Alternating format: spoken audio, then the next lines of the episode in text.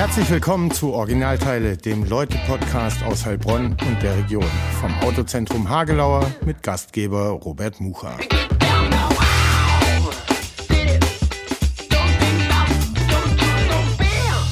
Folge 46, herzlich willkommen zum Originalteile-Podcast. Äh, wieder bei Philipp Seitz im Studio, heute mit einem zugezogenen Gast, Erik Golub von View York. Ähm, dass wir den Podcast machen können, äh, verdanken wir auch, ich erzähle es immer wieder, dem Autozentrum Hagelau in der Südstraße. Ähm, unser Partner seit dreieinhalb Jahren. Und jetzt äh, herzlich willkommen, Erik. Äh, sofort geht's los. Äh, am Anfang erzählen alle Gäste immer kurz selber, wer sie sind und was sie machen. Und das sollst du auch tun. Hi, äh, danke, dass du in, äh, in, unserem Kampagnen-Merch hier vor mir sitzt. ja, da muss ich auch gleich was äh, erzählen. danke für die Einladung. Ja, ich bin Erik Golob, ich bin zugezogener oder Nike-Schmeckter. Ich weiß nicht, ob ich schon richtig ausspreche, ich gebe mir Mühe. Ich komme aus Berlin eigentlich oder aus der nördlich von Berlin und ja, habe so ein bisschen immer Probleme zu erklären, was ich genau mache und wie, aber grundsätzlich gesagt bin ich Filmemacher und äh, Mitgründer von einer Social Media Agentur die eben in Berlin, in Kassel und in Heilbronn jetzt ihre Zweigstellen hat. Genau. Und äh, du fandst die Region hier natürlich äh, spannend, auch aus beruflicher Sicht, aber bist nicht nur deshalb äh, hierher gezogen ich aus Berlin, ähm, was ja jetzt vielleicht nicht so der die erste Idee ist, auf die man kommt, äh, wenn man in der Hauptstadt ist und da eine Agentur mitgegründet hat, wie du es gemacht hast. Ich bin gar nicht aus beruflicher Perspektive hergezogen. Ja. Also einer unserer Kunden war schon hier unten. Das war natürlich dann, okay, super. Nee, äh, ich bin hierher gezogen wegen der Liebe, aber nicht, weil meine Frau ähm, hier war und ich hier zu ihr gegangen bin, sondern weil ich aus Berlin weg wollte. Mhm. Ähm, wir haben unser erstes Kind bekommen und dann war so, ich hatte keine Lust, mein Kind in der Großstadt groß zu ziehen, weil für mich ist so Kindheit irgendwie auch äh, Waldbäume, äh, irgendwie Erde anfassen. und mhm. dann war aber klar, wir wollen in der Nähe der Familie bleiben. Ähm, und dann, super, wir ziehen hier runter. Und dann war, ähm, ich kannte Heilbronn gar nicht, deswegen war auch die Überlegung, ja, mach mal nicht lieber Stuttgart oder Heilbronn die Zweigstelle auf. Und dann habe ich ja gesagt, nee, komm, wir machen Heilbronn. Meine Frau hat früher beim SWR gearbeitet und immer dieses nach Stuttgart, Stau und so, da hatte ich keine Lust drauf. Also und dann. Ihr wohnt in. Wir wohnen jetzt in Granschen. Das ist so bei Weinsberg. Mhm. Ein schönes kleines Dorf. Viele verrückte Leute. Wir gehören dazu. Okay. ähm, ist das so eine Künstlerkommune da so ein bisschen? muss man da mal vorbeischauen? also da muss man auf jeden Fall vorbeischauen. Ja. Wir haben einen ganz tollen äh, indischen Imbiss in unserem kleinen Dorf, äh, geführt von einer, die auch viel, viele Jahre in Indien gelebt hat. Äh, und äh, es gibt Reiterhöfe und äh, viele bunte Leute und Menschen, die auch Lust haben, ja, Dinge so mitzugestalten und mitzumachen. Wir haben einen Hof- und Garagenflohmarkt ins Leben gerufen, als wir da hingezogen sind. Eigentlich, weil wir erstmal nach dem Umzug ein paar Sachen loswerden wollten. Und äh, beim ersten Jahr haben 16 mitgemacht und dieses Jahr 60 mhm. Höfe. Und das war ein Riesenfest in ganz Granschen. Und ja, da sind viele Leute dabei, die echt Bock haben. So ein bisschen Berliner Spirit in Granschen eingezogen. Was, das ist ja, was mir an Heilbronn so toll gefällt. Du hast in Heilbronn dieses Rock'n'Roll-Feeling von Berlin, mhm gleichzeitig aber das Gefühl, hey, ich kann hier super noch mitmachen mhm. und kann hier noch echt was bewegen. In Berlin ist schon in vielen Stellen dieser Stillstand angekommen, weil jeder so seine Nische gefunden hat, wo er sich so wohlfühlt.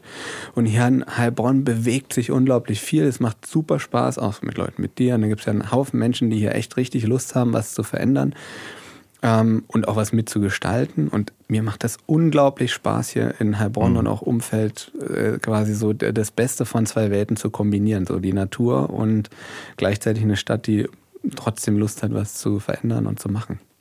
Ich habe gelesen, geboren in Dresden und dann Oranienburg irgendwie aufgewachsen. Ja. Ähm, ist Oranienburg dann so ländlich, weil du gesagt hast, Bäume klettern, Erde anfassen, ähm, so bist du groß geworden. Du bist Mitte 30 jetzt, also äh, zumindest äh, als du geboren wurdest, gab es äh, noch nicht groß Rechner und Computer und etc. pp. Ja, ich bin quasi, und war Teenager, als Computer und Internet so losging, wo sich so Bilder noch so stückchenweise aufgebaut haben. Deine ersten Jahre noch als DDR-Bürger? Genau, ja. ja. Ich bin in der DDR geboren, ja. Ähm, bin auch, glaube ich, noch so ein bisschen DDR sozialisiert. Also für mich ist es normal, dass die Mama äh, arbeitet mhm. und nicht Hausfrau ist. Ähm, also gibt es so viele Dinge, die, für, die ich aus dem Osten noch mitgenommen habe in der Erziehung. Ähm, ja, äh, Oranienburg ist, war zu, zu der Zeit auch eine, eine Kleinstadt mit unglaublich viel Natur drumherum, viele alte russische Militärruinen, äh, in denen wir rumgestromert sind und unsere Zeit verbracht haben. Ähm, auch viele Warnschilder, hier Minenfeld nicht lange ignoriert und äh, entdeckt. Und das ist schon ein Leben, was, wo auch heutzutage ein bisschen das Gefühl habe, oh krass, das wird es für unsere Kinder so auch nicht mehr geben, weil man irgendwie ist man vorsichtiger und nicht so wie früher. Ja, die Kinder sind halt von 11 bis 3 oder bis na 23 Uhr ist ein bisschen spät, aber von mittags bis abends halt weg und kommen dann abends wieder. Das, irgendwie fühlt sich das für mich jetzt als Elternteil ein bisschen komisch an. Da aber hatte ich auch eine Diskussion beim vorletzten Elternabend meiner Tochter, die ist jetzt in der dritten Klasse. Ähm, weil wir als Eltern da im Klassenverbund so ein Agreement haben, äh, immer am Anfang vom Schuljahr oder am Ende äh, vom Schuljahr schließen wir uns kurz. Nächstes Schuljahr bekommt wieder kein Kind ein Handy. Dritte Klasse jetzt so. Ähm, und wie ist das da mit äh, Kinder kontrollieren und ne, es werden alle in die Schule gefahren, äh, kaum welche fahren mit dem Bus oder mit dem Fahrrad jetzt noch in der dritten Klasse und manche haben halt eine Uhr zumindest, dass sie getrackt werden können. Äh, und das war bei uns anders äh, und unsere Elterngeneration hat da aber mehr Bedenken, die Kids äh, laufen zu lassen. Was ist da los mit uns? Naja, also eine Herausforderung, die wir, glaube ich, haben, wir leben schon in einer Welt, die sich sehr bedrohlich zu teilen anfühlt. Also jetzt durch Ukraine-Krieg und Corona und irgendwie auch eine digitale Welt, die für viele beängstigend zumindest wirkt und man hat so das Gefühl von, alles entwickelt sich unglaublich schnell weiter. Man, ich merke, dass viele diesen Eindruck haben, sie kommen da nicht hinterher. Und ich denke, dann zieht man sich so in seinen Kreis zurück und in sein sicheres Nest und will das beschützen und hat da irgendwie das Gefühl, boah, das, und dann die technologischen Mittel sind, haben wenig Hürden, das zu tun. Also mhm. früher, wenn meine Eltern mich hätten tracken wollen, ich meine, hätten mir hinterher telefonieren müssen mit dem Festnetztelefon. Also das war auch gar nicht so möglich. Ich denke, Möglichkeiten schaffen dann auch immer wieder. Aber Bedrohungslagen, auch so globale, gab es ja. Also ne, Heilbronn war Friedensbewegungs-Hotspot, mhm. äh, eine Atombombe ist hier fast hochgegangen. Ähm, Kalter Krieg, Anfang, Mitte der 80er war jetzt auch auf äh, einem Höhepunkt. Ähm, und trotzdem, ähm, ja, solange es Tag hell war, hat sich keiner irgendwie groß Sorgen um die Kids gemacht. Ja, es ist wahrscheinlich auch einfach diese Erziehungsmodelle, die man jetzt so mitkriegt, ne, zählen da auch noch mit rein. Hast schon sicherlich recht, dass die Bedrohungslage so insgesamt vielleicht gar nicht so der Auslöser ist, sondern auch ein bisschen technologische Mittel und ähm, ja, diese Bewegung der, der Eltern, die da besonders gut sein wollen drin. Wie ist das mit dir? Eine Social Media Agentur mitgegründet, äh, kennst dich in Social Media aus, äh, machst da Kampagnen etc. pp. Kennst wahrscheinlich besser als der Otto Normalbürger ja, die Chancen, aber auch die Risiken und Gefahren. Äh, wie alt ist dein Kind? Also ich habe zwei Kinder mittlerweile, eine ist sechs und der kleine ist drei. Und ab wann dürfen die schon am Bildschirm rumtatschen? Ab wann kannst du dir vorstellen, dass äh, da ein Handy oder eine Smartwatch oder was auch immer am also, Start ist? Man hört ja immer Silicon Valley, die CEOs, irgendwie vor zwölf äh, gibt es da keine Screentime für die Kids. Also vor zwölf Jahren. Ja, ja, ja. Also bei uns, wir, unsere Kinder gucken Sachen, gucken bei Netflix und so. Äh, klar, oder was heißt klar, für, für uns ist das verständlich.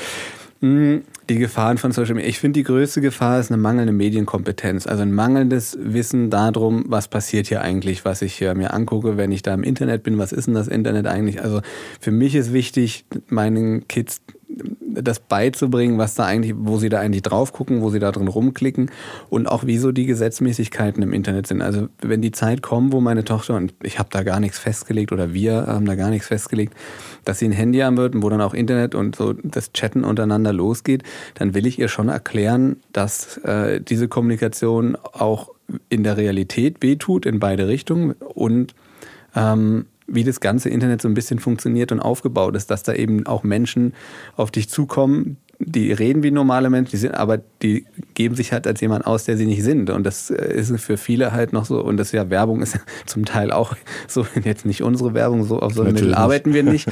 ähm, dafür haben wir gar nicht die Kunden, die sowas wollen. Aber ähm, diese dieses Verstehen darum, wie es eigentlich funktioniert. Und das hat man, merkt man immer wieder an vielen Stellen. Da wird dann immer viel gemunkelt und vermutet und die da oben und die wollen und das. Und ähm, an vielen Stellen ist es viel einfacher und an anderen Stellen viel komplizierter. Und ich, ich finde, es ist oft eine mangelnde Medienkompetenz, die dann dazu führt, dass etwas verboten wird oder eben auch andersrum ähm, Dinge viel zu leichtfüßig damit umgegangen wird. Also Passwörter ist zum Beispiel so ein Ding, womit viel zu leichtfüßig umgegangen wird, wie schnell so eine Identität und was dann da auch mit dranhängt. Mittlerweile, wenn ich Zugang zu einem E-Mail-Postfach habe, dann habe ich Zugang zu Amazon. Also dann ist da ganz schnell, sind da viele, viele Dinge äh, von betroffen. Mhm. Und das wird ähm, massiv unterschätzt. Dafür wird aber die äh, Fähigkeiten, die Facebook, Google und so weiter haben, was Tracking und all sowas angeht, glaube ich, teilweise ein bisschen überschätzt. Okay. Und ihr als Agentur, habt ihr schon mal irgendwie eine Anfrage bekommen für so eine Medienkompetenzkampagne oder selber drüber nachgedacht? Ähm, ne, ihr seid jetzt oder du selber Familienvater, dann wird es vielleicht noch mal relevanter ähm, das Thema. Oder kommen solche Anfragen von Kunden gar nicht und äh, ihr habt die Zeit nicht dafür, weil es so viele andere Projekte gibt und das Alltagsgeschäft äh, das nicht zulässt? Also ich bin mir sicher, dass wir da total Lust drauf hätten, da unser Wissen, was wir so akkumuliert haben, äh, einzubringen. Bisher wurden wir noch nicht angefragt. Unsere Consultings und Beratungs beziehen sich meistens auf Unternehmen oder Einzelpersonen, Marken, ähm, wo wir dann reinkommen und selbst erfahrene Social Media Teams dann nochmal beraten, weil die natürlich nur den Blick in ihrem Unternehmen haben und als Vorteil einer Agentur ist, wir haben unterschiedlichste Kunden, unterschiedlichste Märkte, unterschiedlichste Methoden und können das dann immer ähm, da sehr gut einbringen und auch erfahrenen Teams dann so die letzten zehn Prozent immer mal noch mitgeben, die, die einfach ihnen noch helfen, die nächsten Schritte zu gehen. Ja. Das wäre doch vielleicht mal ein schönes internes Projekt, äh, da was aufzusetzen und äh, äh, für mehr Medienkompetenzvermittlung äh, mhm. irgendwie eine Kampagne zu starten. Das war ein kleiner Ausritt äh, jetzt, aber kommen wir zurück zu dir und deinem Werdegang. Ähm, in der DDR geboren und da die ersten Kindheits- oder Jugendtage noch verbracht. Äh, und du hast gesagt, du bist Filmemacher. Also hast du schon zu DDR-Zeiten mit äh, solcher Technik zu tun gehabt? Hast du Zugang gehabt, Verwandte im Westen, die da was rübergeschickt haben? Oder kam das erst danach? Wie kam das Interesse? Ähm, hast du als Kind gern fotografiert oder weiß ich nicht, mhm. was hast du gemacht, dass du Also genau, DDR war bei ja vorbei, wo ich drei Jahre war. Also da okay. war ich war noch kein äh, Kinderstar. Mhm. ähm, äh, ich, für mich kam der Zugang zum Filmthema, ich wollte immer Stuntman werden. Das war mein großer Traum. Und, Colt äh, Sievers äh, gesehen? Oder nee, für mich das? war Jackie Chan der große okay. Held. Das war so. Der ja aber keine Stuntman äh, gebraucht hat. Der hat alles Stunts selber ja, genau. gemacht, hieß es. Ne? ja.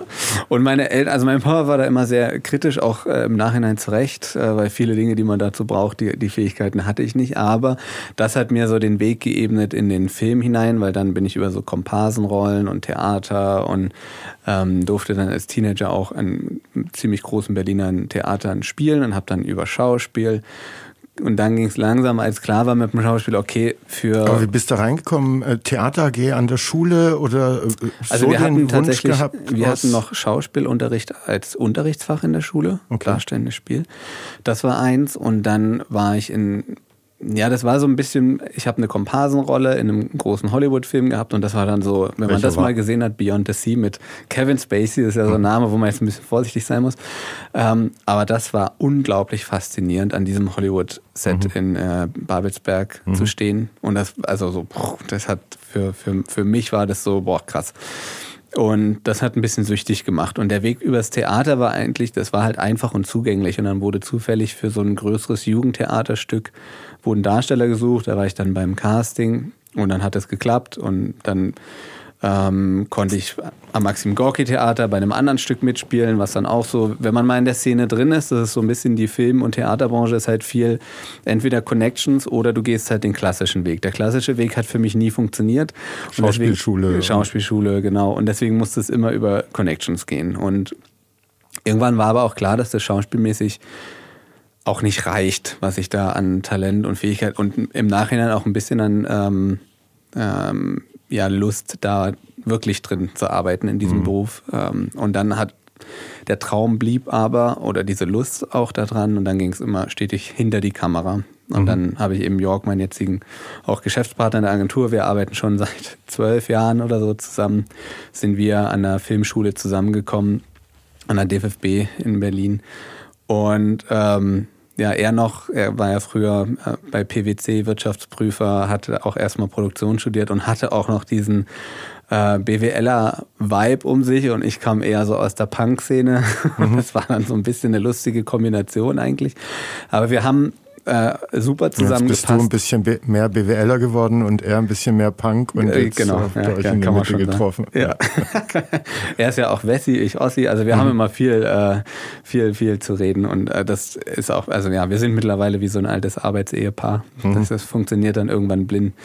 Genau, wir haben dann aber zusammengefunden ähm, in verschiedenen Projekten und wenn man so Studentenprojekte, und dann gab es auch relativ schnell, hat er einen größeren Auftrag ähm, für so eine Filmproduktion an Land geholt und die war halt völlig wild, aber gleichzeitig war das so eine Zeit, wenn man so produziert, so wild, dann lernt man sich halt richtig gut kennen und so fing dann äh, unser, ja, unser gemeinsamer Arbeitsweg, ein gemeinsamer Arbeitsweg an, dass wir ähm, im Prinzip seinen ersten Kurzfilm, wo er selber Regie führen wollte, gemacht haben und das war zwischen Himmel und Erde. Ja. Und äh, da haben wir noch unser Büro. Kann man den noch irgendwo sehen, wenn sich jemand dafür interessiert?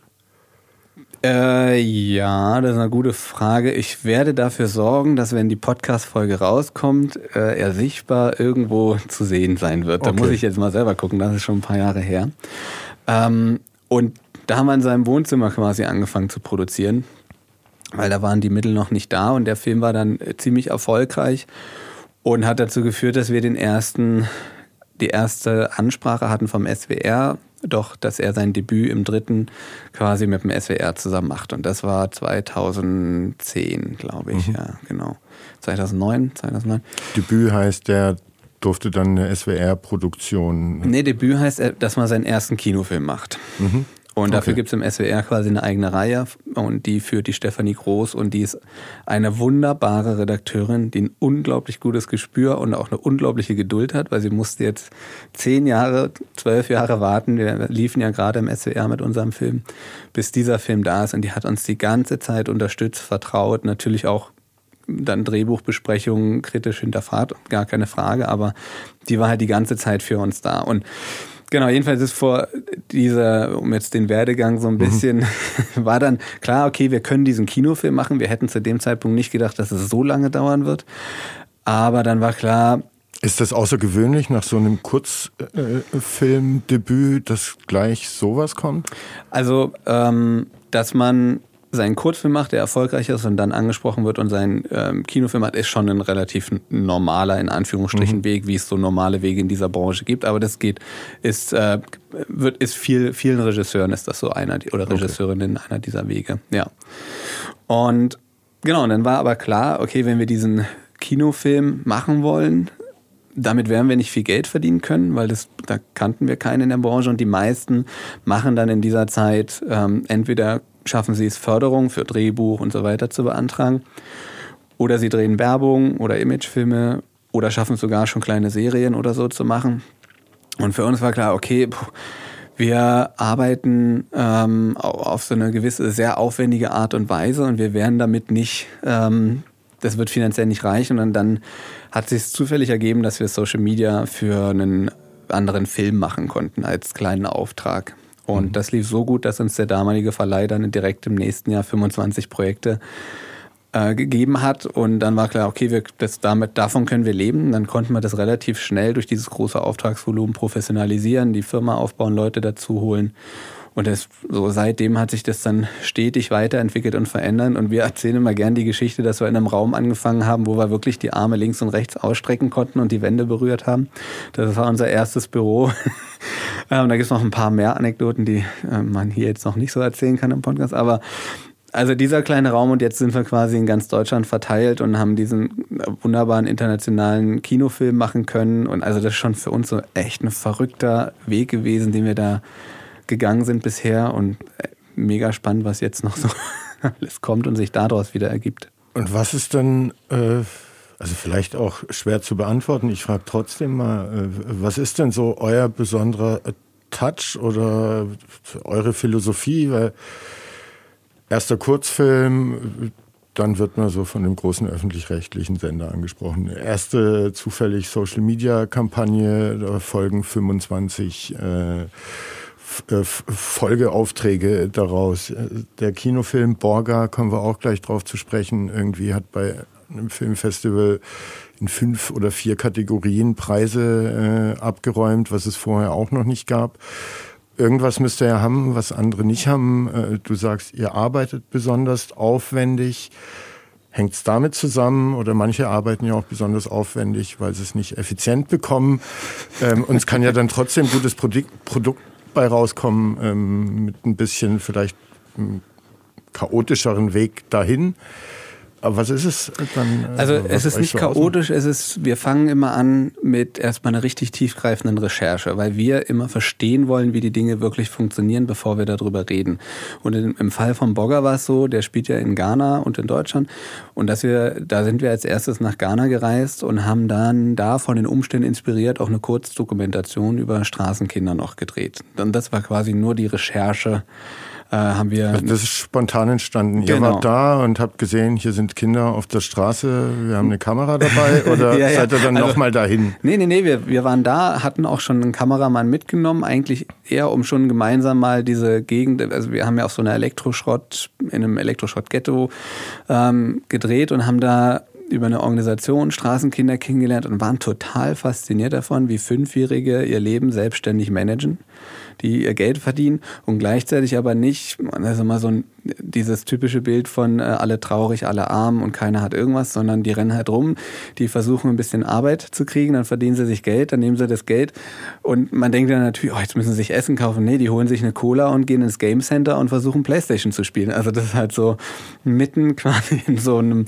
ähm, dann doch auch sehr gefährlichen, sehr äh, lebensfeindlichen Ort, hängen die halt im Game Center ab und das hat uns so fasziniert, dass wir gesagt haben, nee, das müssen wir irgendwie einfangen. Ist auch eine Dokumentation geworden, die keinen Kommentar hat hat keinen Sprecher, ist nur, man guckt halt denen beim Leben zu, weil das war so unser Eindruck, das wollen wir zeigen.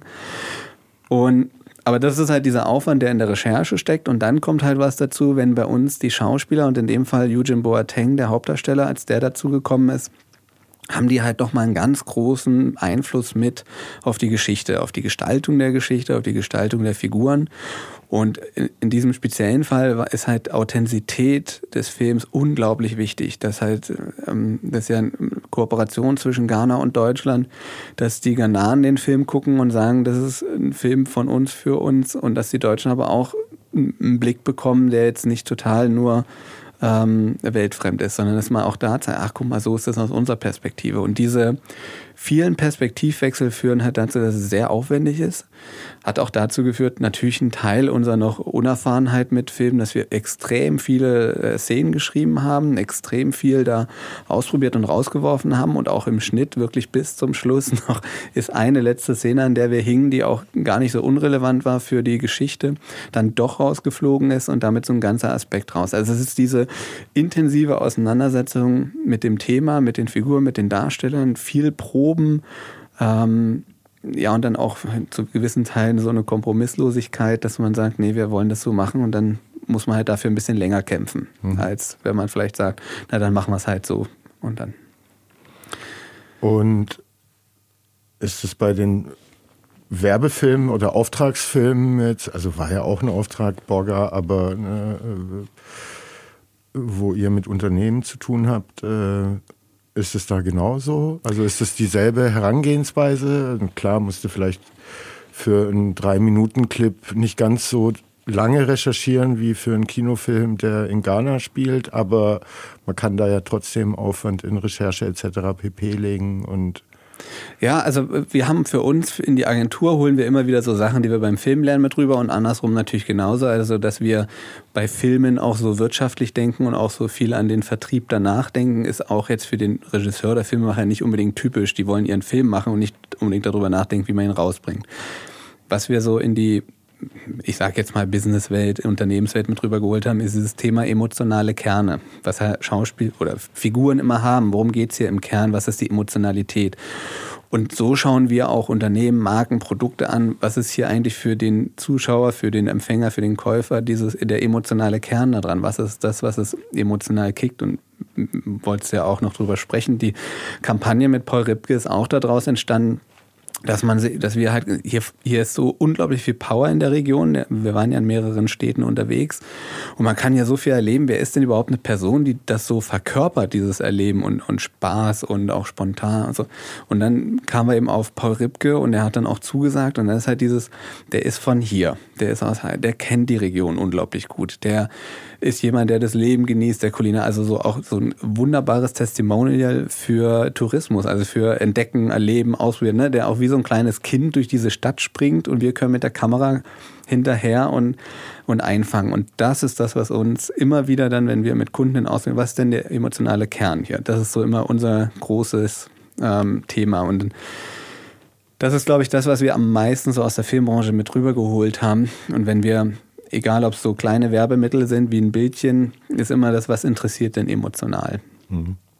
Ja. Und ähm, da habt ihr dann vielleicht einen besseren Zugang äh, sozusagen als Filmmacher als äh, vielleicht einer, der Agenturbusiness studiert hat oder gelernt hat?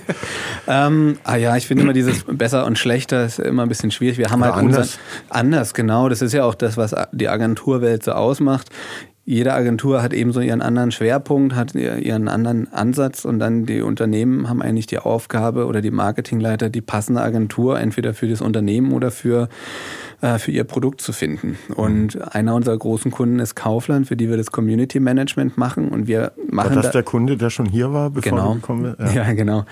Ähm, und für die ist zum Beispiel so, die wir, wir machen für die eben nicht nur Beschwerdemanagement in den Kommentaren oder in, sondern wir gehen eben mit Witz und Humor auf das ein, worum es bei den Leuten geht. Wir ähm, haben eben auch dieses positive Community Management, das heißt Menschen, die positiv antworten, denen widmen wir genauso viel Zeit wie denen, die negativ, weil oft tendiert man so den negativen Kommentaren sehr viel Zeit zu geben. Und das hat sich dann absolut ausgezahlt, als die Corona-Krise kam und es darum ging, nämlich nicht mehr nur, hier ist irgendwie, ähm, äh, der, der Ketchup war schlecht, als ich ihn aufgemacht habe zu Hause, sondern Menschen haben wirklich real Angst, dass sie keine Lebensmittel mehr bekommen und eine richtige Versorgungsnot mhm. im Prinzip entsteht. Und das alles aufzufangen, das war ein riesen Aufwand, eine riesen Arbeit. Und da hat sich aber dieses emotionale Kerne verstehen, worum, wenn jemand schreibt, äh, oh, es gibt hier kein Toilettenpapier mehr, was steht denn da eigentlich dahinter? Da steht nämlich eine Angst dahinter. Eine, das ist nicht nur das Toilettenpapier, da steht die Angst dahinter, dass morgen da kein Mehl mehr steht. Mhm. Und dass sich das so weiter vollzieht. Und das abzuholen und da eben geschickt mit umzugehen, das ist was, was uns, glaube ich, ausmacht. Und da haben wir auch einen deutschen Agenturpreis für gewonnen im, im ähm, B2C-Krisenkommunikation, eben genau für diesen Ansatz. Wir haben es dann tatsächlich CARE genannt. Ähm, dass man eben sich wirklich mit den Leuten beschäftigt und dass das auch einen, Wert hat, damit auseinanderzusetzen. Und das, genau, das ist so unser Ansatz, eben immer übers Emotionale, übers Empathische zu gehen. Das ist auch einer unserer Firmenwerte, Empathie, die wir äh, versuchen zu leben. Und das ist, ähm, ja, ich glaube, das ist so unser Alleinstellungsmerkmal. Ob das nun besser oder schlechter für den einen oder anderen Kunden ist, das muss dann. Ich kenne auch Hardcore Dropshipping äh, Menschen, die interessieren sich dafür überhaupt nicht. Die wollen sich die Metriken angucken das nicht. Uns sind die Performance-Metriken auch wichtig, aber wie wir die erreichen, ist eben durch Emotionalität.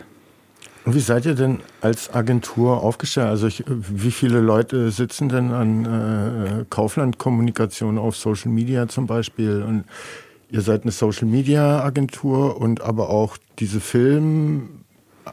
Ist es eine Filmagentur, ne? Oder eine Filmproduktion? Mhm. Also wir haben äh, in der Agentur sind wir 15 Leute und dann kommen für Projekte immer noch mal so Leute dazu. Also wenn wir Filme drehen, das sind haben wir ein bisschen im Team äh, so ein kleines Kernteam, aber meistens holen wir da einen Tonmann, Make-up und so weiter und Beleuchter. Tonmann. Genau, den Film. Die holen wir dann von außen dazu weil das macht für uns einfach am meisten Sinn. Da können wir auch je Kunden, der eine will halt ein High-Gloss äh, äh, Kinowerbung haben und der andere will eben so eine Paul Ripke Kampagne, wo er ist Rock'n'Roll, wir müssen schnell und agil sein, da brauchst du ganz andere Leute, ganz anderes Team. Und ähm, das ist so unser Ding. Ich versuche immer hier noch mehr Leute in Heilbronn zu gewinnen. Das ist immer sehr verlockend, in Berlin die Leute einzustellen, weil da ist einfach eine größere Auswahl, gerade für unsere Agenturwelt. Ich glaube, hier in Heilbronn einigt uns mit allen Agenturen, dass jeder um, um Leute kämpft, mhm. ähm, die hierher zu kriegen. Viele haben ja jetzt auch Remote und so. Das ist bei uns auch schon in ganz Deutschland verteilt. Aber ähm, Meinst du, in Zukunft wird es leichter für euch, Leute nach Heilbronn zu bekommen, mit der Dynamik, mit all dem, was hier am Entstehen ist? Und dann fällt ja auch mehr Arbeit an. Ähm ja, also Arbeit haben wir genug zu tun. Wir würden die auch gerne aufteilen auf mhm. mehr Mitarbeiter. Ich suche auch gerade wieder. Ähm, und im Endeffekt passiert es dann doch immer, dass wir in Berlin einstellen, wo das Büro schon aus den Nähten platzt. Aber mhm.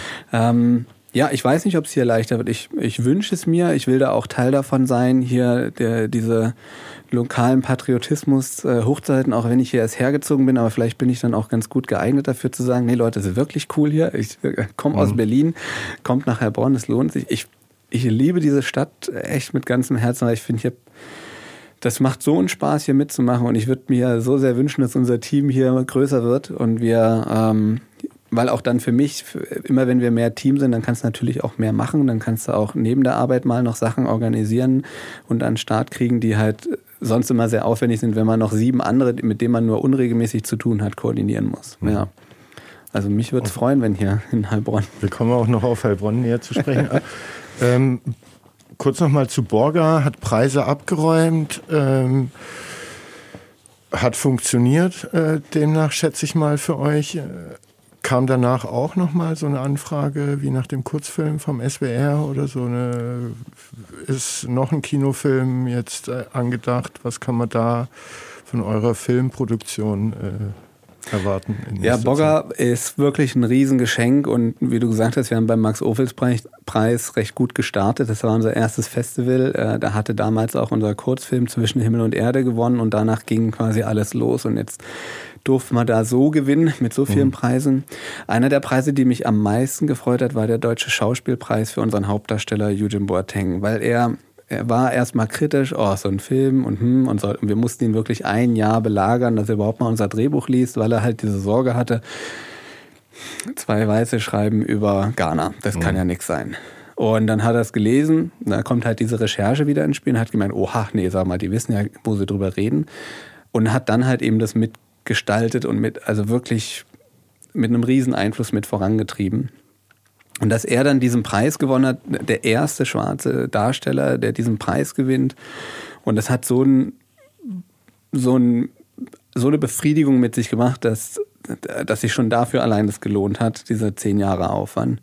Jetzt durften wir gerade noch, hat er den Preis gewonnen als bester afrikanischer Schauspieler. Also wir waren jetzt gerade in Nigeria und bei der Verleihung der im Prinzip afrikanischen Oscars und haben da auch drei Preise gewonnen und er hat unter anderem eben bester Star Darsteller gewonnen und dann war es wirklich so, wir saßen danach zusammen und dann war so, ja, er ist jetzt also der beste Darsteller Afrikas, wenn man diese Formulierung mal mhm. so verwenden darf. Aber allein das zu sehen und wie er da so völlig so, er hat ja so eine sehr eigene Art, wie er dann damit Hat er euch schon gedankt, dass ihr ihn so belagert habt? ja, ja, wir bedanken uns, glaube ich, immer gegenseitig beieinander, weil mhm. also wir wären ohne ihn nicht so weit gegangen, glaube ich, und er auch ohne uns nicht. Also wir haben ihn, äh, Jörg ist als Regisseur äh, schon jemand, der auch viel verlangt äh, und da viel fordert und das hat aber Eugene auch dann ähm, so gepusht, halt diese, mhm. die, diese Qualität zu erreichen, ja. Genau, ich weiß jetzt gar nicht mehr, wo ich war. Immer wenn ich darüber rede, dann ist so alles Was blank. kommt danach? Was also kommt danach? Ja, äh, es gab viele äh, Anfragen und wir haben ähm, viele Wer abgesagt. so? Na, alle, die man sich so vorstellen kann, fragen dann. Also, ähm, also aber die ersten zehn Sendeplätze, äh, die man so am Fernseher hat, ist dabei und Streaming Dienste oder sowas. Genau, genau. Und wir haben aber auch viel abgesagt, weil wir eben gesagt haben, hm, wollen wir jetzt, dann machen wir jetzt quasi dieses Seriending und so, oder bleiben wir eben bei unserem, äh, unserer Linie, dass wir sagen, wir machen die Filme so, wie wir sie machen wollen ich glaube, dass in, wir werden auf jeden Fall nochmal Sachen zusagen, die vielleicht jetzt nicht wir komplett selber gemacht haben. Also wir hätten auch große Lust, mal ein Drehbuch zu machen, was nicht von uns ist, äh, eine Serie zu, zu machen, die jetzt nicht von uns komplett entwickelt wurde. Aber bisher waren die Projekte immer interessant, immer spannend, aber nie das, wo wir gesagt haben, ah, okay, komm, das ist genau das. Mhm. Dafür sind wir aber in Gesprächen mit vielen Dingen. äh, wo man sagen, wow, das fasziniert uns, das interessiert uns. Ähm, und das ist jetzt so ein bisschen schwer zu sagen, was es jetzt genau wird. Aber Irgendwas es gibt so eine wird. Geschichte, die hat sich schon so langsam rausgestellt, die wird es wohl werden. Sieht schon wieder aus, dass es extrem aufwendig wird. Wir haben schon den ersten Recherchetermin gehabt, da haben wir schon gemerkt, oha. Okay. Wo war der? Im Verteidigungsministerium. Oha. also ähm, wir haben nicht so mit den leichten Geschichten irgendwie. Ja. Also, da, äh, es wird okay, was kommen, aber keine Ahnung, wie lange das dauert. Dann äh, nochmal zu Städte des Südens und dann kann ich auch nochmal erzählen, ja. äh, warum ich den Pulli anhab, den ich anhab. äh, der ist nämlich von Paul Ripkes äh, Modelabel Paris und der hat im Zuge der Kampagne Hoodies aufgesetzt mit diesen, wie viel, sieben Städte waren es? Neun Städte. Neun Städte genau. sogar. Ja. Äh, unter anderem Heilbronn und die äh, Heilbronn Marketing äh, hat auf Instagram Hoodies verlost und ich dachte, ja, da mache ich mit. Man musste schreiben, was man mit dem Hoodie macht, äh, wenn man ihn denn gewinnt. Und ich habe gemeint, Podcasten. So, und somit löse ich jetzt ein. ähm, und muss aber tatsächlich sagen, es ist ein sehr guter Hoodie. Vom Schnitt, Qualität und so weiter. Ähm, ja, das kann, kann das man machen, kann man bestellen. Und ich äh, habe ja auch Paul Ripke oft in Podcasts gehört, in seinem eigenen äh, mit Joko oder als Gast bei, was weiß ich, Matze Hilscher oder OMR. Und da hat er eben auch äh, ne, am Anfang mit About You und dann war, jetzt ist er alleine unterwegs und wie lange er suchen musste, bis die Qualität irgendwie äh, seinen Ansprüchen genügt hat und das kam mir wieder in den Kopf, als ich ihn angezogen habe. Also tatsächlich, äh, da hat er sich Mühe gegeben. Es ist ein sehr, ich trage gerne Hoodies, es ist ein sehr guter Hoodie. Und Heilbronn ja. steht auch noch drauf, insofern ja. alles gut. Äh, ja, also diese Kampagne oder generell der Kunde ist Tourismus Marketing Baden-Württemberg und da gibt es den Städtekreis. Das ist ein Zusammenschluss aus den neuen kreisfreien Städten Baden-Württembergs.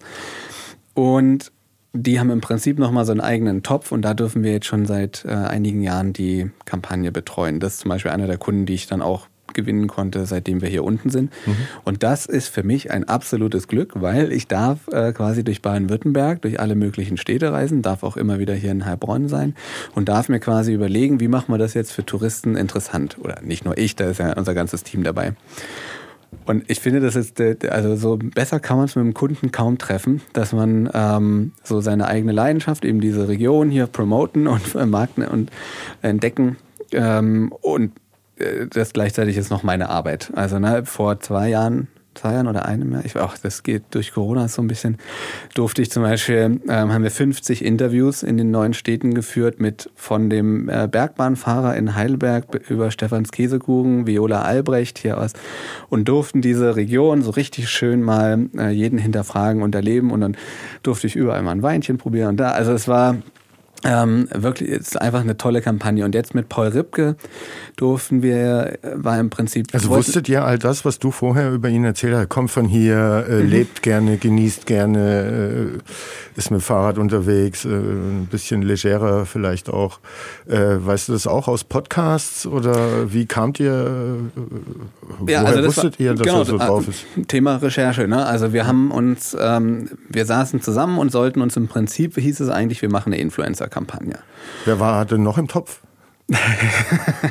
das kann ich nicht sagen, weil da auch ähm, da kamen auch Absagen, weil äh, keine Zeit war und was wirklich schade ist und wo man eigentlich noch mal sagen würde, komm, das machen wir noch mal irgendwie anders. Ähm, aber Paul war die war für mich so die Nummer eins, weil äh, ich kenne ihn übers Fahrradfahren hauptsächlich und so ein bisschen Joko Klaas äh, Kontext. Darüber kenne ich ihn so von außen. Und man hat einfach den Eindruck, boah, der hat einfach Lust, das Leben zu leben, der reist gerne mit dem Fahrrad. Die Idee war eigentlich auch, wir machen alles mit dem Fahrrad. Er fährt ja auch in jeder Stadt mhm. mit dem Fahrrad rum.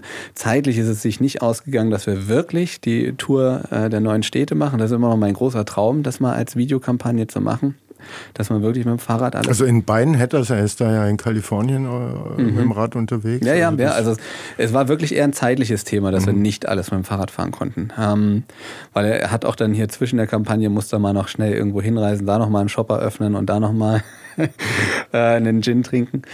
Genau, und die, die die Idee war, dass wir ähm, eben mit einem Influencer die Städte präsentieren und das, äh, da bin ich immer, wenn so Influencer ist immer, boah, da bin ich immer ein bisschen vorsichtig und habe dann Paul halt genau recherchiert und war dann schon ein bisschen skeptisch. Naja, es gibt ja immer diese Person vor der Kamera und Person hinter der Kamera. Und ähm, die Dreharbeiten zogen sich so über zwei Wochen. Das heißt, ich bin dann zwei Wochen mit jemandem unterwegs. Wie ist denn der drauf? So, wir haben es schon oft genug erlebt. Die wollen dann nur erste Klasse reisen, wollen dann nur Fünf-Sterne-Hotel und drehen am besten so wenig wie möglich und äh, Dinge machen, die wir nicht angesagt haben, ja nun schon mal gleich gar nicht und improvisieren. Puh, ach, muss das jetzt auch noch sein? Könnt ihr mir nicht alles vorschreiben? Und das weiß man halt alles vorher nicht. Und dann hat man so die ersten Gespräche mit Paul und war schon alles cool, aber man ist ja trotzdem vorsichtig. Und dann war erster Drehtag und dann war klar, okay, das wird einfach eine geile Kampagne und das wird mega Spaß machen. Und das hat sich auch voll ausgezahlt. Die Städte hatten mega Spaß daran, auch hier in Heilbronn, deswegen auch die Verlosung noch. Also die haben sich extrem viel Mühe gegeben. Da wurde auch die, Presse war involviert. Die haben selber nochmal ähm, eben Hoodies dann genommen und die verlost. Und also das ist eine rundum tolle Kampagne geworden. Wir haben auch schon viele Kommentare so, ja, wann kommt ihr denn mal in unsere Stadt? also da. Wenn ihr kreisfrei seid. Entweder das, ja, oder also ich hätte da mega äh, Bock. Wir haben es jetzt schon mal intern getauft, Rauszeit mit Paul Ripke. Also, dass man mit ihm durch die, durch Deutschland tingelt und diese kleinen Formate dreht. Das ist halt, äh, viele Dinge sind dann, und das finde ich halt so schön an den Videos, man hat halt so einen ganz persönlichen, emotionalen Eindruck Freut mich natürlich besonders für Heilbronn, dass wir hier so das äh, geil präsentieren konnten und für die anderen Städte natürlich auch. Und das ist was, was, ähm, das ist so eine Kombination aus, du brauchst halt ein, ein, ein, gutes Team, ein gutes Konzept, auch eine gute Planung dahinter. Natürlich, jeder einzelne Ort ist irgendwie, hat mal jemand sich drüber Gedanken gemacht, um wie viel Uhr sind wir denn da und wie kommen wir da eigentlich weg. Und dann ist aber auch dieser Freiraum zu, zu improvisieren und das kann Paul einfach unglaublich gut. Und deswegen war das ein riesen Glücksgriff und freut mich, dass jetzt sogar du den Hoodie trägst. Das ist so ein bisschen, wenn ich überlege, dass ich, wie wir da saßen und überlegt haben, ah, es wäre noch geil, noch so ein Merch-Artikel da irgendwie mit zu haben. Und dann sagt Paul, na komm, machen wir mit Pari zusammen. Mega. Er wird heute, ich habe es vorher erzählt, ich war noch auf einer Veranstaltung und da wird der Hoodie erkannt, also auch die Marke. Ähm von der, äh, von der Professorin von der DHBW. Mhm. Äh, insofern, ja. ja. Äh, scheint wahrgenommen worden ja, ja. zu sein. Ja, jetzt hat er ja gerade sein neues Kochbuch rausgebracht und ist in Deutschland kurz mal, ja, ich war jetzt am Porsche Brandstore gestern mit ihm, mit ihm und dann einen Haufen anderen Leuten natürlich joggen zusammen. Also der. ich bin ja eher abgefahren, also was er alles macht hier von irgendwie mal hier eine Kochschiene hat er, ne? jetzt hat er einen Wein. Ne? War Fotograf von der Nationalmannschaft Nico Rosberg und Lewis Hamilton und hat dann ist er gesagt, immer noch, nö. Ja, ist immer noch Fotograf von der Formel Aber nicht mehr in der Formel 1 irgendwie. Doch, auch noch Formel 1 macht er auch immer noch. Macht ja, er noch? Ja, ja, ja, ja. Der, also ich glaube. Äh, Weil er erzählt hat, er, er hat da aufgehört. Ach so, im ah, Podcast. Okay. Ah, okay, dann habe ich die, ich habe die letzten Podcast-Folgen gar nicht gehört. Okay. Also naja, ist er, das, ja. also wundert mich. Und nicht. jetzt macht er halt das und äh, hier und also da. Du, und ich glaube, es gibt wenige, die so viel arbeiten wie er und auch so auf so einem hohen Level, da auch Content produzieren, Inhalte machen, in jeglicher, äh, ob es nun Bewegtbildsprache, Bilder, Fotos, äh, alles mögliche, Produkte äh, ist und gleichzeitig, und das ist das Wichtige, so eine Lebensfreude und so eine Lebensentspanntheit auch mitbringen. Also das ist wirklich, wirklich beeindruckend und man hat auch echt das Gefühl so, boah, das kann nicht lange gut gehen. Nee, aber das geht gut, weil er eben dieses Leben, was er hat, wirklich genießt und da einfach mhm. Spaß dran hat. Das ist schon wirklich beeindruckend, ja. Also ein krasser ja. Typ. Ja. Kommen wir zu Heilbronn. Ähm, in der Kampagne habt ihr euch so aufs Thema Wein einmal und Kulinarik gesetzt. Ne, Geiger war noch da und hat äh, Fleisch gegrillt. mhm. ähm, ihr habt mit zwei oder drei Winzern gesprochen. Mhm. Ähm, warum ist es Wein geworden? Warum nicht auch noch vielleicht das Wissens, Dynamik äh, etc. Thema? Also mhm. mit dem Wein natürlich auch die Natur. Ähm, und wie würdest du Heilbronn erzählen, äh, wenn es nach deinem oder eurem Kopf ginge? Wie findest du, wie wird Heilbronn erzählt? Erzähl mal. Ja, die, die Auswahl für die Kampagne war natürlich erstmal Fokus Touristen. Was interessiert die? Woran können die Freude haben? Ähm, da gibt es in Heilbronn unglaublich viel zu erzählen. Und dann war auch klar, wir müssen es irgendwie auch beschränken. Und dann ähm, wurde gemeinsam mit der HMG ausgewählt, okay, was wollen wir zeigen, was können wir zeigen, was passt auch zeitlich. Da ist ja auch nicht immer jeder einmal überall verfügbar. Was haben wir vielleicht auch schon mal gemacht, was müssen wir jetzt nicht schon noch wieder machen. Mhm. Ähm, weil die Experimente hätte ich auch super cool gefunden mit Paul, aber das haben wir halt auch schon mal in anderer Art und Weise und die wird auch schon sehr stark beworben. Ähm, gemacht. Deswegen, und, und, so kommt so eine Auswahl zustande. Das ist nicht unbedingt Ausschließen von anderen Sachen, sondern mhm. eher so, so ein bisschen komprimieren, so gut es geht. Wie würde ich Heilbronn erzählen? Für mich ist Heilbronn eine absolute Entdeckerstadt. Also ich finde die Experimente mit meinen Kids ist einfach das Allergrößte. So dieses ähm, Lernen und Spaß dabei haben und das habe ich direkt vor der Haustür. Ich finde den Makerspace äh, super cool dass jetzt das ganze KI-Thema hier ist ähm, und vor allem mit der Fortitude zusammen. Diese Kombi finde ich halt geil. Also der Thomas Bornheim, den habe hab ich tatsächlich zuerst angesprochen über unseren Film, weil wir immer noch da am Überlegen sind, wie könnte man das Thema Coding auch in, in anderen Ländern der Welt vielleicht leichter zugänglich machen. Und da haben wir mit ihm gesprochen.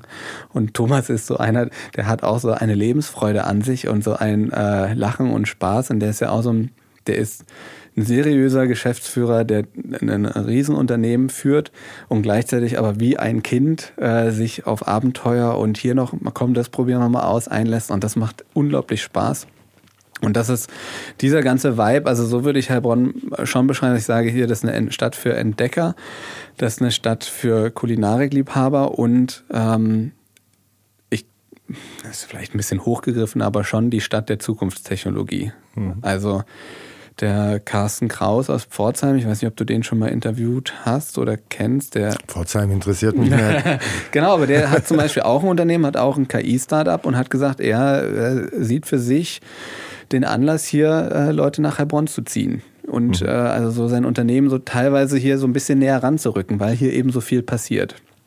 Und ich finde das ähm, das finde ich spannend. Ich würde mir wünschen für mich und für uns, für so die Kreativszene, dass äh, wir noch, ich bin da ein bisschen außen vor, weil ich eben als nur Neigeschmeckter erst dazukomme, aber dass man sich da noch ein bisschen mehr connectet. Ein paar durfte ich schon kennenlernen, dass man halt auch kreativ hier so ein Äquivalent schafft gegen die ganzen Technikleute, dass wir kreativ mal noch, sagen wir mal, unsere Perspektive darauf geben.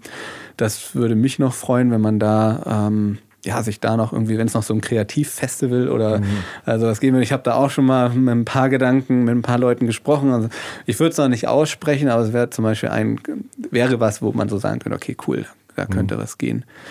Ähm, ja, wie, also Heilbronn in einem Satz ist, glaube ich, immer schwer. Ich mhm. freue mich immer, wenn ich Leuten sagen kann, auf dieser Interviewreise war auch viel, oh Gott, Heilbronn, ne, das ist ja ganz, also furchtbar nicht so. Wann war das letzte Mal da? Ja, vor zehn Jahren. Ja, vor zehn Jahren. Heilbronn ist komplett eine andere Stadt. Das merke ich. Ich bin erst seit 2017 hier und kann jetzt schon sagen, was in den letzten äh, fünf Jahren passiert ist, ist schon unfassbar, wie sich diese Stadt geändert hat. Wenn jetzt jemand vor zehn Jahren zum ersten Mal hier, also, keine Ahnung, das ist eine ganz andere Stadt, das hat überhaupt nichts mehr miteinander zu tun, so richtig. Ja. Bekommst du auch, ne, alles, was du jetzt erzählt hast, das ist ja eine bestimmte Blase in der Stadt, ja. äh, die sich darin bewegt, bekommst du auch das andere Heilbronn ein bisschen mit. Die Stadt hat ja auch Probleme, ist nicht alles Zuckerguss, ähm, ja. äh, was hier läuft. Wie nimmst du das wahr oder hast du da beruflich und privat bedingt zu wenig Zeit, dass du mal durch die Fußgängerzone schlenderst zum Beispiel oder ja. nach 18 Uhr über den Bildungscampus läufst? Äh, oder welche Themen es auch immer hier gibt. Äh, oder vielleicht habt ihr auch schon nach einer Bude in Heilbronn geguckt. Äh, wahrscheinlich mhm. nicht. Ihr seid äh, fröhlich und zufrieden in Granschen. Ja. Aber günstiger werden die Buden auch nicht. Ähm, man muss sich überlegen, wie man die Stadtgesellschaft, ne, die ja vielleicht so ein Stück weit schon zweigeteilt ist. Äh, viele bekommen die Dynamik mit, all das, was du beschrieben hast, und das spüre ich auch. Ähm, und jetzt nochmal vermerkt, vermehrt in diesem Jahr äh, gab es nochmal so einen Boost, hatte ich das Gefühl. Auf der anderen Seite, ähm, äh, wenn du durch die Fußgängerzone läufst, so, dann äh, schüttelst dich manchmal. Ähm, wie nimmst du das wahr? Ja, für mich ist das die Aufgabe von Kunst, ehrlich gesagt. Mhm. Also solche äh, Schwachstände in der Gesellschaft, ähm, seien sie sozialer Natur, seien sie struktureller Natur, da an die, in diese Stellen muss Kunst rein. Ne? Die, ja, die Fußgängerzone, ähm, ist jetzt nicht Heilbronn Schmuckstück. Da, da könnten aber Kreative was draus machen. Mhm. Ähm, oder diesen Ort könnten Kreative auch mal äh, radikal revolutionär erobern. Mhm. ähm, und genauso diese, die, da hast du absolut recht, diese Brücke schlagen zwischen vielleicht auch dieser Hochtechnologie gisierten Welt, die jetzt auf Heilbronn hineinkommt und dann aber vielleicht auch einem eher sozial schwachen Teil. Wie bringen wir diese zwei Welten eigentlich zusammen? Jetzt auch nicht nur auf einem Arbeitsgeber, Arbeitsnehmer-Umfeld, sondern auch ähm, so diese Verbindung. Und da finde ich jetzt zum Beispiel KI-Festival, KI-Salon. Das sind diese Möglichkeiten, wo wir diese zwei Bereiche ähm, und auch dieses Befremden miteinander versuchen können zu überbrücken. Es braucht halt immer diesen, diese Berührung, diesen Austausch miteinander. Mhm. Das ähm, damit man auch eben da was verändern kann. Ich sehe diese Dinge, ich kriege die auch mit, ich lese darüber. Ähm, ich kriege die auch in meinem Umfeld mit. Ich bin ja mit äh, bei uns im, im, Dorf auch im Elternförderverein, äh, der genau ja auch zum einen gegründet wurde, weil die Schule nicht so viel Geld hatte am Anfang bei uns im, im, im Dorf und mittlerweile eingegliedert ist in Weinsberg, dadurch andere finanzielle Mittel hat. Und ein Aspekt, den wir uns auch mit aufgeschrieben haben, ist eben soziale Ungerechtigkeit durch den Förderverein auszugleichen, dass eben Kinder auch mit zum äh, Theaterabend fahren können und nicht sich Gedanken machen müssen, können wir uns jetzt die Fahrt leisten oder nicht.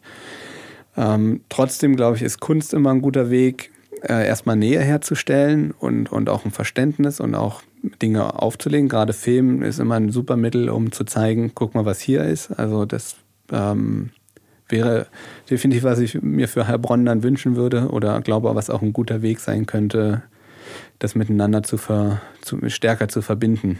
Mhm. Aber dass es da noch Themen gibt, ja, steht außer Frage, ja. Und äh, ja, die Kreativen, die Leute aus der Kultur, aus der Kultur- und Kreativwirtschaft.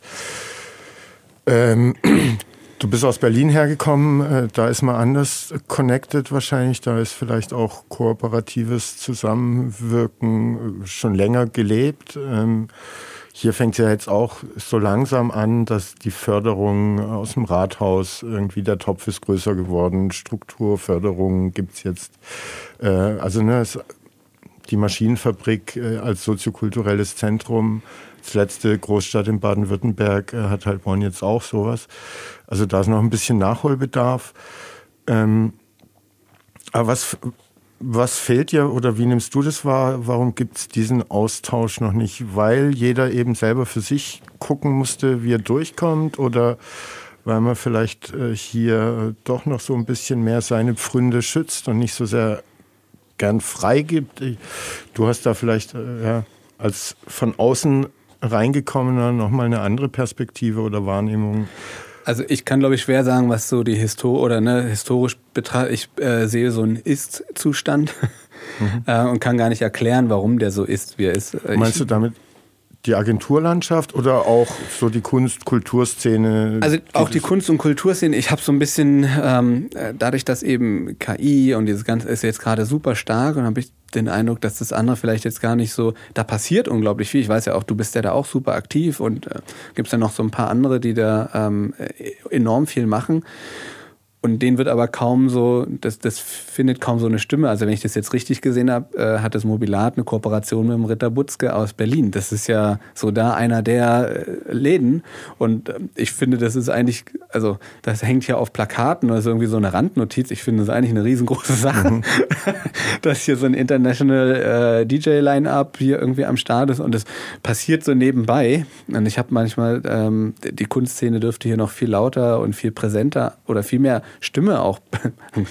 Heilbronner Stimme, äh, viel mehr Stimme bekommen, dass da äh, noch mehr darüber gesprochen wird, was ja eigentlich so passiert. Das Harnix, was du ja mit gegründet hast, ähm, berichtet da natürlich auch viel drüber, aber es braucht halt eben darüber hinaus noch Medien, die das mit aufgreifen. Und da würde ich mir irgendwie wünschen, dass da noch mehr passiert. Und was die Agenturlandschaft angeht, ähm, ich weiß nicht, wie viele Agenturen sich tatsächlich auch so als Kreativagenturen hier überhaupt verstehen. Ich lerne jetzt immer mehr Agenturen auch kennen. Ich merke, dass man hier noch ein bisschen vorsichtig ist, miteinander in Berührung zu kommen. Mhm. Ich hatte das große Glück, dass ich unser Büro zuerst bei Projekt X mit äh, aufgemacht habe und erstmal da in quasi so wie in einer Partnerschaft da zusammen in dem Büro saßen, man sich kennenlernen konnte, die mir unglaublich viel über Heilbronn und wie es hier so läuft beigebracht haben. Und ähm, das war so mein Einstieg und dann Jetzt haben wir mittlerweile unser eigenes Büro übernommen, aber wir sind trotzdem mit denen äh, immer noch in, arbeiten da auch an Projekten zum Teil gemeinsam. Und ich habe jetzt aber auch eben andere Agenturen kennengelernt. Lingner zum Beispiel, meine Frau arbeitet bei Lingner. Mhm. Ähm, unglaublich tolles äh, Unternehmen, finde ich, die äh, super Arbeit machen und das weiß kaum einer hier. Du hast ja mit Daniel Nill auch das Gespräch geführt, mhm. dass es kaum einer weiß, was die alles machen. Die haben jetzt in Cannes äh, einen Delfin für ihr Werbefilm gewonnen hat keiner drüber berichtet, so richtig hier in Heilbronn. Und das ist eigentlich schon, also passiert jetzt nicht jeden Tag, ne? Und mhm. das ist, ähm, also da gibt es, glaube ich, noch viel, was man so. Aber schau mal, wenn dann. Ne, es gibt dich, es gibt mich, es gibt viele andere äh, Leute, die irgendwie Geschichten erzählen können, Themen finden etc. Vielleicht müssen wir uns äh, irgendwann im Anschluss an diesen Podcast mit ein paar Leuten zusammensetzen, um gerade diese Branche, dieser Nische irgendwie die Stimme, das Bild, äh, wie auch immer, ja. zu verschaffen, von dem du gesprochen hast, dass es das so vielleicht noch nicht gibt. Ja, ich hätte Riesenlust, also dieses, was hier so in Heilbronn passiert, nach außen zu tragen und da irgendwie, dass, dass das präsenter wird, dass wir, also auch mit Kunden, die wir in der Agentur haben, es gibt hier so viele coole Kunden in der Region, wo man ähm, wo ich weiß, die, für die sagen, ist für die ist Marketing noch nicht so eine große Rolle, die aber die sind Weltmarktführer, ohne die würde es ganz bestimmte Dinge in dieser Welt nicht geben. Und das ist, finde ich, allein das ist schon so ein Fakt, wo, wo viel zu selten darüber gesprochen wird, wie oft ich hier schon zwei Stunden irgendwo aus Dorf gefahren bin, plötzlich ist da eine Riesenfabrik und dann wird mir halt gesagt, ja, ohne uns gäbe es die Steckdose nicht. Oder also es sind so, mhm. wow, okay, da, da, die Berliner Startup-Welt, wo jeder davon träumt, den großen Exit zu machen und irgendwie alles so, ja, ich sage mal, Berlin ist wie ein Bahnhof. Jeder ist dann nur auf der Durchreise und versucht schnellstmöglich den besten äh, Platz im Zug zu kriegen, um dann wegzufahren. Und hier ist halt dieses Gefühl, die, ja, für manche mag das wirken wie, das ist hier so eingesessen und eingepupst. Für mich ist es eher, das ist halt alles solide. Das ist hier, das hat Bestand, das hat auch eine Nachhaltigkeit. Und da ist auch das Bestreben, dass das noch lange so bleibt. Mhm. Und das finde ich unglaublich reizvoll. Da hätte ich total Lust, dass man das halt noch stärker darüber erzählt. Also das ist ja auch für mich so, wenn ich dann hier aus der Region berichte, meinen Kolleginnen und so in Berlin äh, und denen dann fragt, ja, das geht hier und das ist hier, dann sind die selber immer total fasziniert und weil diese so wirklich so herstellende Industrie und hier gibt es ja auch nicht nur Industrie mit Biodynamik, Kopfhörer und so weiter. Hier ist ja, also ist ja alles Mögliche hier vertreten die sind da selber mal total erstaunt, weil das gibt's in Berlin so nicht. Hm. Das und ja. das muss man halt Ron irgendwie auch immer mal so, wisst ihr überhaupt, was hier alles ist und was hier geht? Das sollen jetzt nicht kleinreden, was du vorhin angesprochen hast, dass es hier äh, Herausforderungen gibt, die zu meistern sind.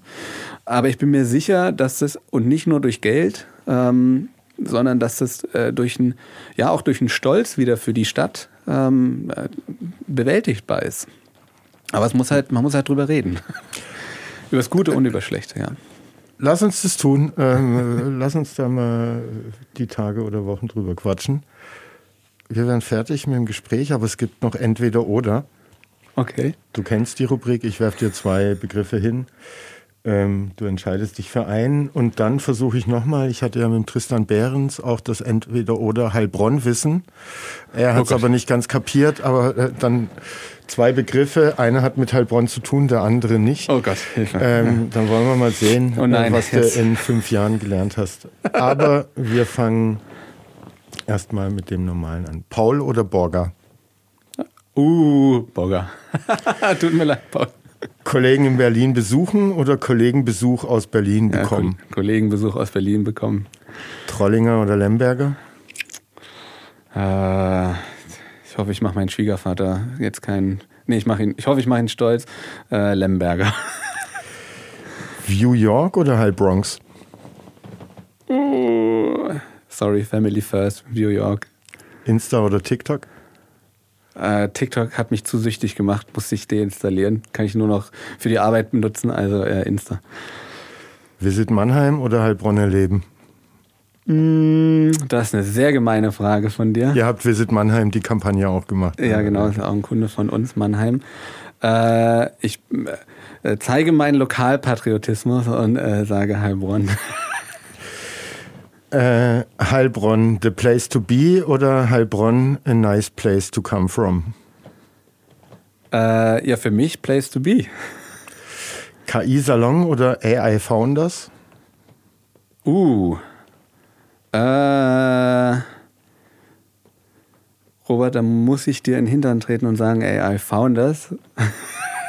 Aber aus der Begründung, dass ich äh, Lust habe, da zu sehen, was daraus entsteht. Ich finde, das ist eine der wahnsinnigsten Technologien und äh, definitiv auch gefährlich, aber spannend, ja. Wollhaus oder K3? äh, da K3 um die Ecke von meinem Büro ist, äh, da ein tolles Kino drin ist, sage ich K3. Neckarbogen oder Neckarmeile? Äh, Neckarmeile. Mobilat oder Bukowski? Uh. Hm, ich weiß nicht, wie ich mir jetzt hier Feinde mache, ne? wenn ich jetzt sage Bukowski. Nein, Mobilat, Mobilat. Und jetzt kommen wir zum Heilbronn-Wissen. Also wie gesagt, ein Begriff äh, hat was hier mit der Stadt zu tun, der andere nicht. Oh, Robert. Ich glaube, du wirst okay abschneiden. Okay, ich bin gespannt. Also Köpfertal oder Saltoberg? Ach du Schreck. Ach du Schreck. Äh, du hast Köpfertal gesagt und da hat es bei mir geklingelt. Ich hoffe Köpferberg. Korrekt. Heilbronner Leibgericht oder Heilbronner Lieblingsspeise? Oh Gott, das ist ja wirklich schwierig. Puh, kein Leibgericht. Korrekt. Okay. Weinstadt oder Bierstadt? Ja, Weinstadt. Ja. Wilhelm Maybach oder Karl Benz? Uh. Also ich weiß, dass äh, das äh, erste Auto, mit dem die Frau Benz durch die Gegend gefahren ist, steht in der Expo. Ich sag mal Karl Benz, aber ich habe keine Ahnung. Nein, der Herr Maybach war Heilbronner. Ah ja, ja. Sibel Kekeli oder Franka Potente? Äh, Sibel Kekeli, das weiß ich. Dieter Schwarz oder Reinhold Wirth? Äh, Dieter Schwarz. Götzenturm oder Rolandturm? Götzenturm. Kilianskirche oder Franziskuskirche? Kilianskirche. Neckarhalde oder Neckarbad? Äh, Neckarhalde. Ja, genau, doch, das ist, ja. ja. VfR oder VfB? VfR, ha? Ja. Heilbronner Falken oder Heilbronner Milane? Ah, na, Milane klingt komisch. Hast du schon so formuliert? Ich sag mal Falken. Den nächsten weißt du auch. Heilbronner Stimme oder Heilbronner Boote? Ja, okay, Stimme. TUM oder LMU? Äh, TUM. Campus Founders oder Campus Entrepreneurs? Ja, Founders. Böckingen oder Nöckingen? Böckingen. Botanischer Obstgarten oder permakultureller Gemüsegarten? Botanischer Obstgarten, da haben wir auch mit dem Paul gedreht. Habe ich gesehen. Allee oder Chaussee? Allee. Robert Meyer oder Robert Müller? Oh, äh, Robert Meyer, aber das ist jetzt, okay. Ja, Physiker. Ja. Hawaii oder Bali? Hawaii, Buch Lidl gelesen. oder Aldi? Äh, Lidl, ja klar. Maschinenfabrik oder Motorenmanufaktur? Maschinenfabrik. Du hast es überstanden. Oh. Erik, herzlichen Dank. DDR-Bürger nervös, du. Hat sehr viel Spaß gemacht, war super interessant und ja, lass uns zusammenhocken.